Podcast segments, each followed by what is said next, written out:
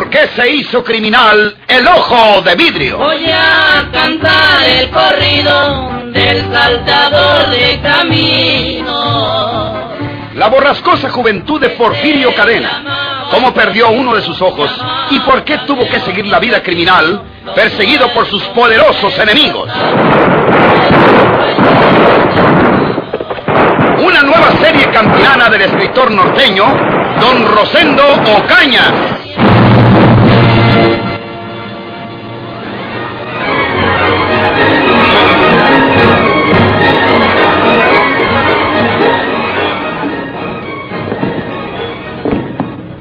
Yo sé conocer a los hombres, Porfirio. Y ahora sabiendo la diferencia que hay entre tú y Andrés Sauzón, no te voy a prestar un caballo. Te voy a regalar ese caballo a la Santo Estado que está persogado en esa nacua. Gracias, don Florencio. Oilo, ya está pajareando porque nos veo. Es un buen caballo y muy mansito. Mientras que lo encías, yo voy a buscarte una pistola y bastantes cartuchos. Porque si no, de nada te sirve. Oiga, don Florencio. Quiero creer que no me usted aprovecharse que estoy ensillando aquí y que usted está allá dentro de la casa para mandar recado de que venga gente a tratar de agarrarme porque... Porfirio, no me tomes por lo que no soy. Estás desarmado. Yo traigo mi pistola en la cintura. Tú sabes que no soy maniao. Si quisiera prenderte, ya lo hubiera hecho desde el primer momento. Ahí en la cuadra está una montura del país, que es la que te voy a dar con el caballo. Encía mientras yo voy a dar por la pistola y el parque. Y no vuelvas a pensar que quiere entregarte, porque no es Ancina, Porfirio. ¿Y sabes por qué no es Ancina? Te voy a hablar como los hombres. Queremos que te agarres con Andrés Ausón para saber cuál de los dos sombreros va a sobrar. ¿El tuyo o el de Andrés? ¿O los dos? Te lo digo pelonamente, Porfirio. Ya me conoces.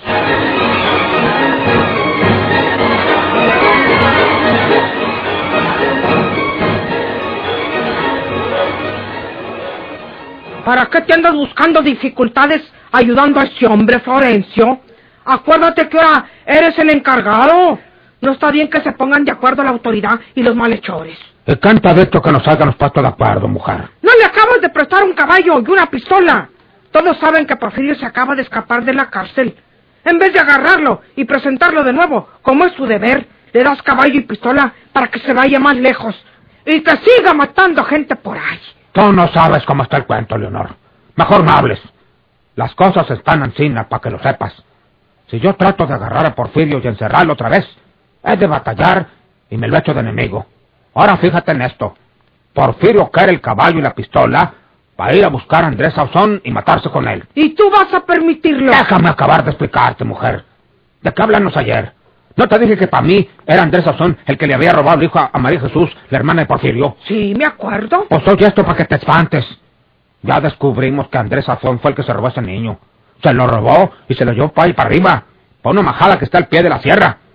¿Y sabes cómo lo descubrimos? Porque el dueño de esa majada fue a quejarse a la vía, diciendo que el pastor de sus cabras había desaparecido. Y al ir a buscar al pastor, lo hallamos enterrado en un pozo, en una sepultura mal hecha, con señas como de que fue devorado por una de esas fierras que bajan de la sierra de vez en cuando. Jesús, pobre hombre. Era un muchacho medianito. Creo que tenía unos 16 o 17 años. Bueno, pues cerquita de donde hallamos al pastor, nos topamos con otra cosa que nos dejó helar la sangre en las venas. En otro pozo, más chicalío, naturalmente hallamos lo que quedaba del cadáver del niño que le robó Andrés Sauzón a María Jesús. Lo mató ese desdichado. Pues te lo voy a decir.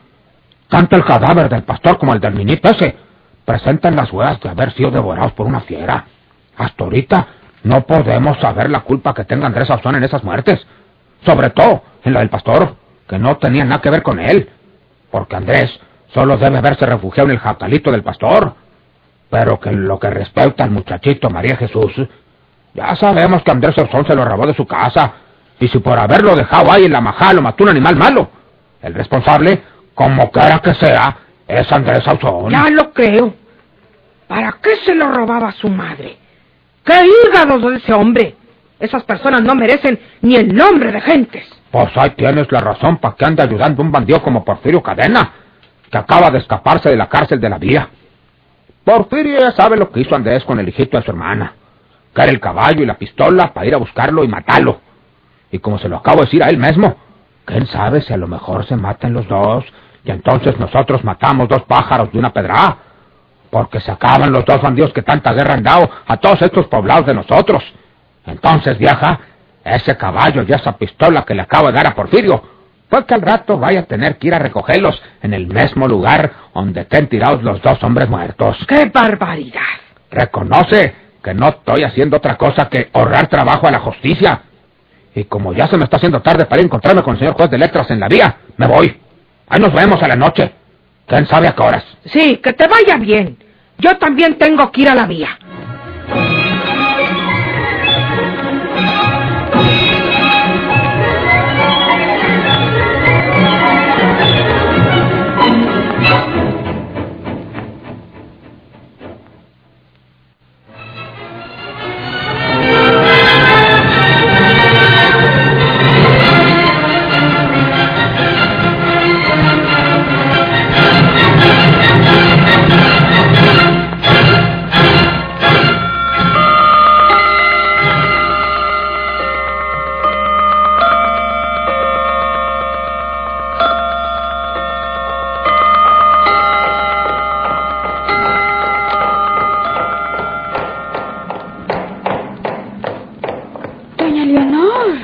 María de Jesús. ¿Cómo está, doña Leonor? Hace mucho que no la vea aquí en la vía. A don Florencio me lo encuentro a cada rato, pero usted no la había visto. Yo vengo muy poco a la vía. Casi no salgo de casa. Pero resulta que desde hace días me anda molestando una muela y vengo a ver al dientista que está enfrente de la plaza. Ahorita me acabo de bajar del autobús. Ah, con razón. María de Jesús, créeme que siento mucho lo de tu muchachito. Sí, pues... eh, Yo lo supe desde un principio por Florencio. Sí, doña Leonor. Ese condenado de Andrés Ausón me lo robó una noche, dándose habilidad para que yo lo dejara solo un ratito y con la puerta abierta para poderse meter a la carrera el desgraciado y llevarse el hijo de mi alma. Pero ya sabemos que él fue el que se lo robó y ya lo anda buscando mi hermano Porfirio para exigirle que diga dónde lo tiene y que me lo entregue. Y tiene que entregármelo porque con mi hermano Porfirio no juega ese condenado. María de Jesús, pero es que no sabes que hallaron a tu hijito, eh... ¿Qué, qué dice usted, doña Leonor? No, María de Jesús, eh, es No que- disimule, doña Leonor, no disimule. Ya sé lo que usted iba a decirme. Que hallaron a mi muchachito muerto. María de Jesús, yo hubiera querido evitarte esta pena, pero la muy tonta estaba creyendo que ya lo sabía. ¿Dónde lo hallaron? ¿Dónde está mi hijito muerto para ir a verlo? Eh, dígame, doña Leonor. En el jacal de la majada de la sierra. Desgraciado. Infeliz. Ojalá y se lo encuentre mi hermano Porfirio para que pague con su sangre la vida del hijo de mi alma.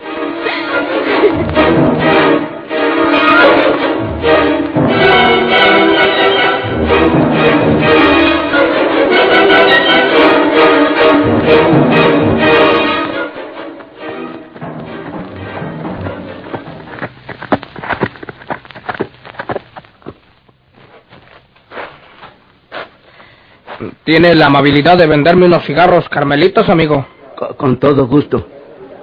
Ya lo conozco a usted, amigo. Usted es Andrés Sauzón. Eh, sí, señor. Ya sabe la novedad. Porfirio Cadena se fugó de la cárcel de la vía. ¿Porfirio?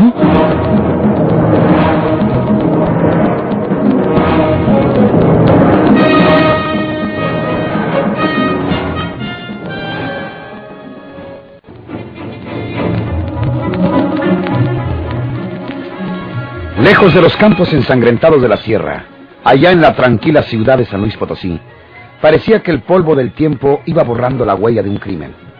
Parecía que el sacrificio de la inválida Juana Tobar no sería castigado por la mano férrea de la justicia. Aquella tarde, una tarde lluviosa y destemplada, el notario público había llegado desde una hora antes a la residencia que antes fue de Juana Tobar, porque la heredó de su segundo esposo, don Felipe González, y que ahora era de los esposos Salinas, de María Inés y de su esposo Leopoldo Salinas. y dispuesta a mi última voluntad, declarando mi heredera universal a mi parienta María Inés García, viuda de Gómez, ruego a las autoridades correspondientes que se sirvan dar posesión de mis bienes a dicha persona de acuerdo con la ley. Ciudad de San Luis Potosí, capital del estado, a los 20 días del mes de noviembre del año actual. José Reyes Portales, notario público. Doy fe. Firman los testigos al calce. Bien, bien amigos míos, he cumplido con mi deber al darles lectura al testamento de la afinada señora Juana Tobar e informarles que de acuerdo con la ley, la heredera señora María Inés García de Salinas ha entrado en posesión de su herencia. Aquí tiene usted las copias documentales, señora. Gracias. Muchas gracias, licenciado. Eh, Solo me resta felicitarlos, porque ha llegado a su término esta, esta tramitación y, y desearles eh, todo género de parabienes. Muchas gracias, licenciado. Eh, ¿No se queda a tomar una copita con nosotros, licenciado? Eh, Lo siento, pero no me es posible. Le ruego, licenciado, que a la hora que guste nos envíe la factura de sus honorarios. Bah, bah, bah, No se preocupe usted por ello, señora. Ya la tendrá usted por aquí eh, cualquier día de estos. Eh, eh, que, que pasen muy buenas tardes, ¿eh? Buenas tardes, licenciado. Eh, lo acompaño hasta la salida, licenciado. Muchas gracias.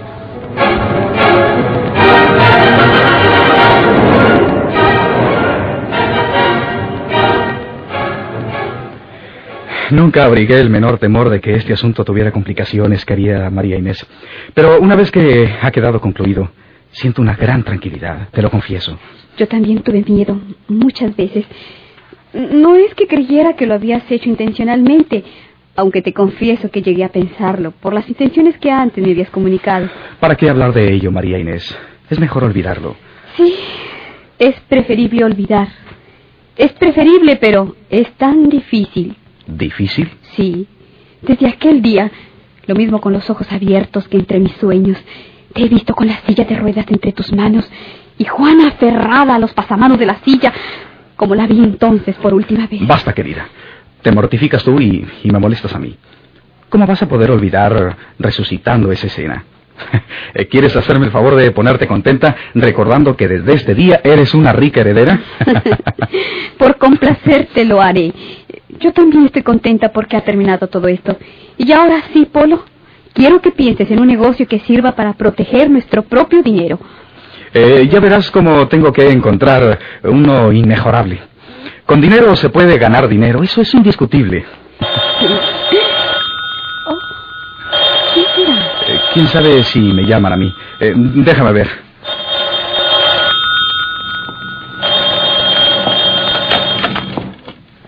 Leopoldo Salinas, para servirle. Me alegro que sea usted el que contesta, señor Salinas. ¿Eh? Le dije que estaría siempre al tanto de todo, señor Salinas.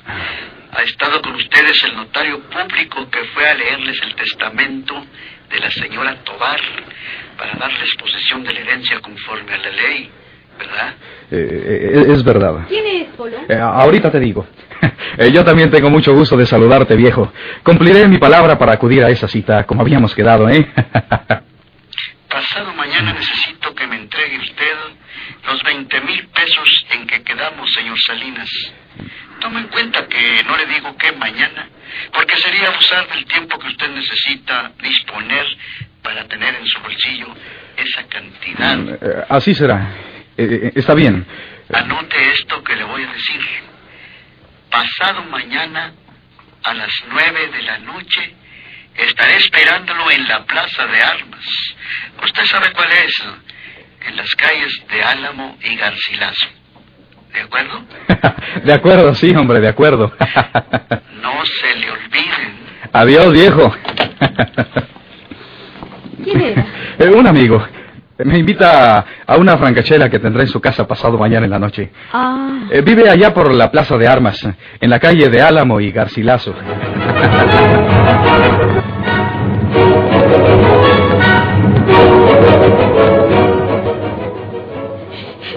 Florencio, usted es el encargado. Y vengo nomás a que me diga si es verdad que ese desgraciado de Andrés mató a mi muchachito. María Jesús. Dígame si era verdad, don Florencio. ¿Para qué me lo oculta? Si yo lo supe por su misma familia. Me lo dijo doña Leonor porque la probé creba que yo ya lo sabía. Dígame la verdad, señor don Florencio.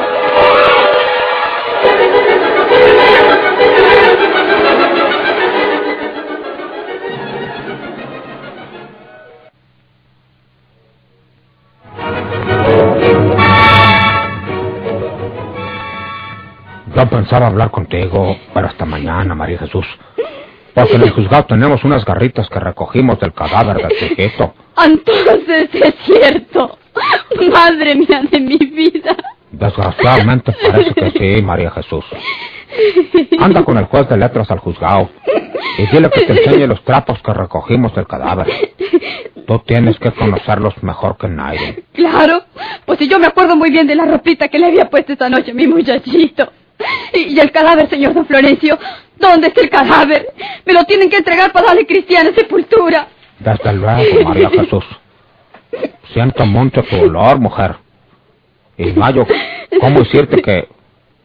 Pues que el cadáver de tu muchachito, como estuvo con seguro muchas horas abandonado, pues ya estaba muy descompuesto. Y el doctor, eh, porque él te lo dirá mejor que yo, eh, dispuso que, que se incineraran los restos. ¿Y, y qué es eso? Pues es- esas son las cenizas, María Jesús. Dios mío. Y esas cenizas las pusimos en una cosa que le dicen urna. Pa' que nea sean sepultados los restos de tu hijito. Que Dios tenga en un coro de ángeles. Muchas gracias, señor don Florencio. Voy al juzgado para hablar con el señor juez de letras. Prove, muchacha. Y ni razón hemos tenido de Andrés Sauzón y de Porfirio Cadena.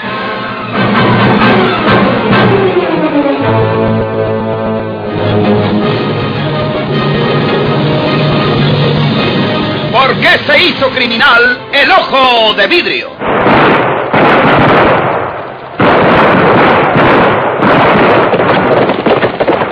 Muchas gracias por su atención.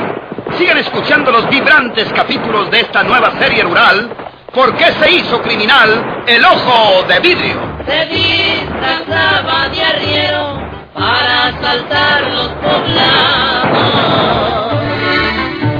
burlándose del gobierno, mataba a muchos soldados, nomás blanqueaban los cerros de puros encalzonados.